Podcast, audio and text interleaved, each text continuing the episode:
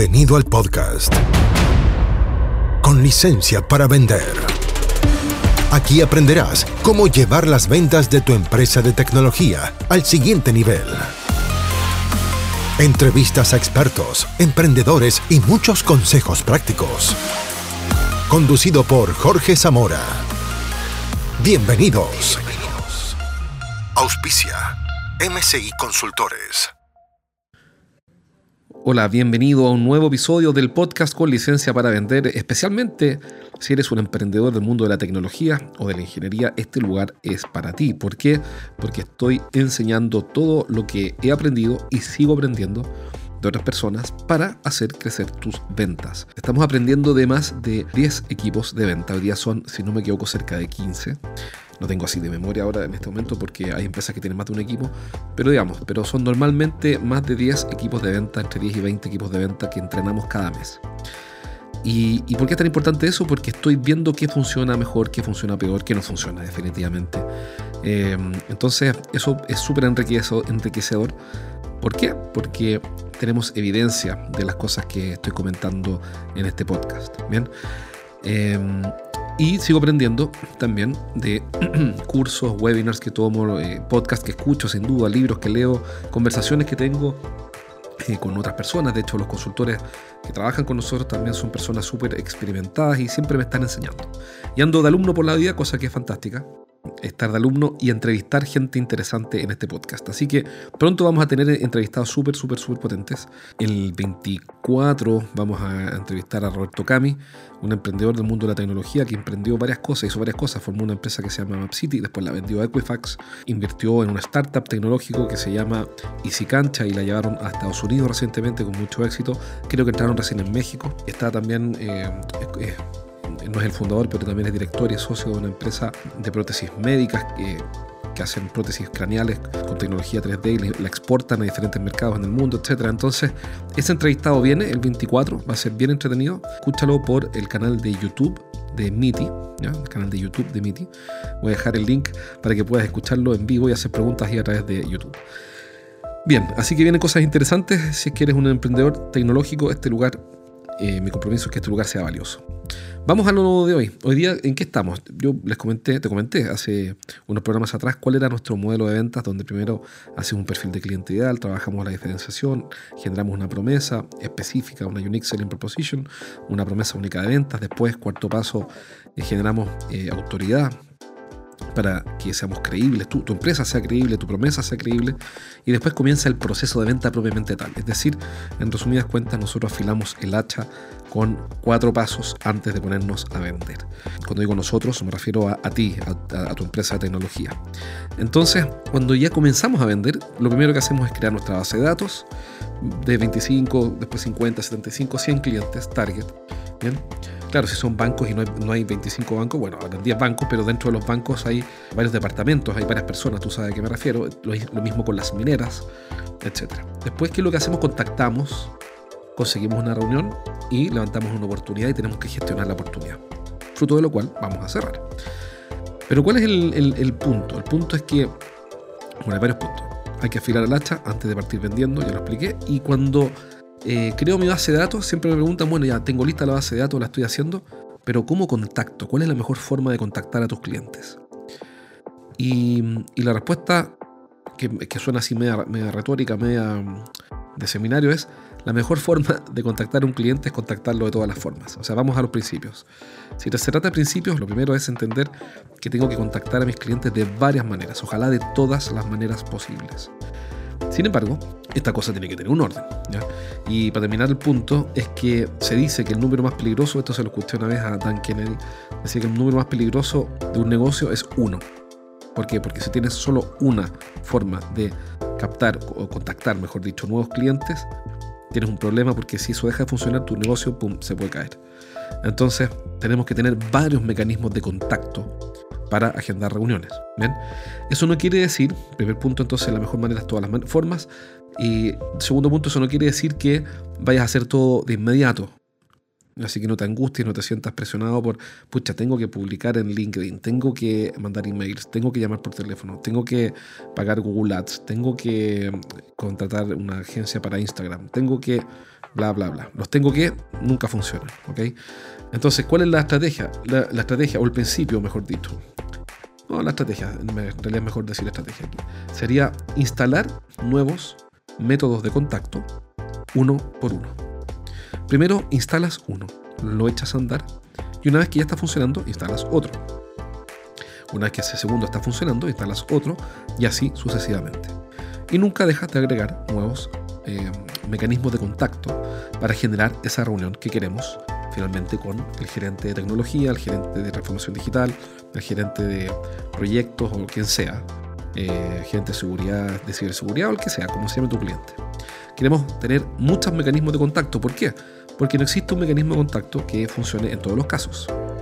LinkedIn es fabuloso, pero no es 100% efectivo. De hecho, hay, varios bemoles y peros de los cuales ya hablaremos más adelante. Entonces, eh, como visión general, todas las formas y las voy instalando de a uno. ¿Bien? ¿Para qué? Para conseguir, este es el tercer punto, un partenón. Esto se lo aprendí una vez a eh, Jay Abraham, que tiene un concepto que me parece fantástico, que es imaginar que tu empresa es como un edificio, como un partenón, de estos griegos, ¿te acuerdas? Y que tienen pilares sobre los cuales, estas columnas sobre las cuales se sostiene el edificio.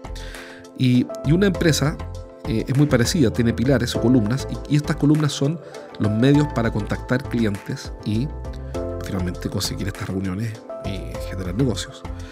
Eh, entonces, tienes que tener varios pilares para que tu edificio sea robusto. Imagínate que tu edificio es así y tiene que ser robusto. Tiene que tener varios pilares. ¿ya?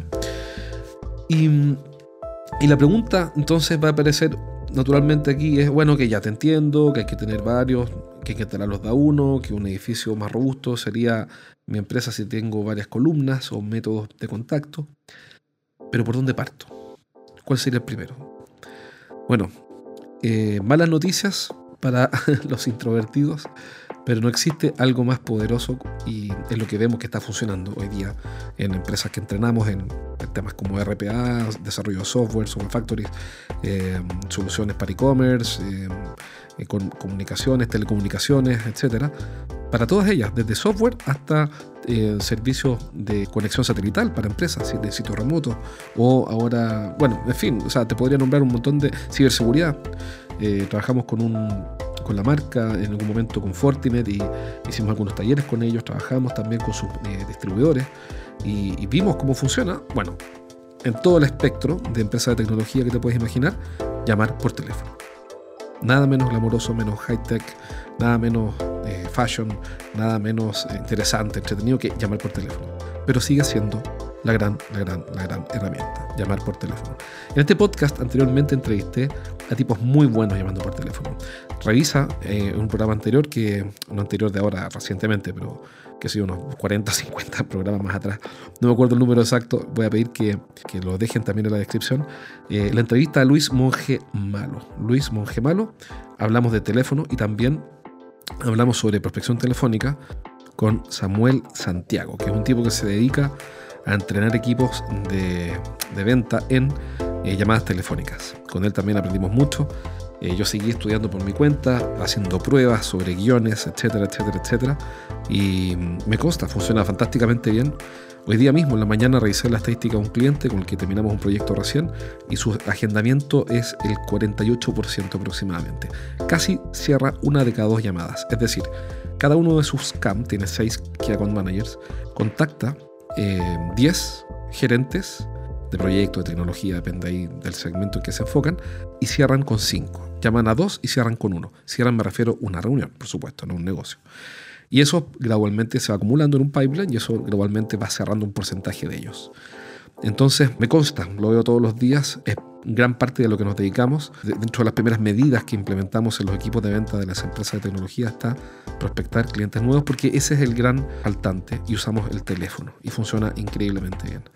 Así que si te la preguntas por dónde partir, toma el teléfono y llama.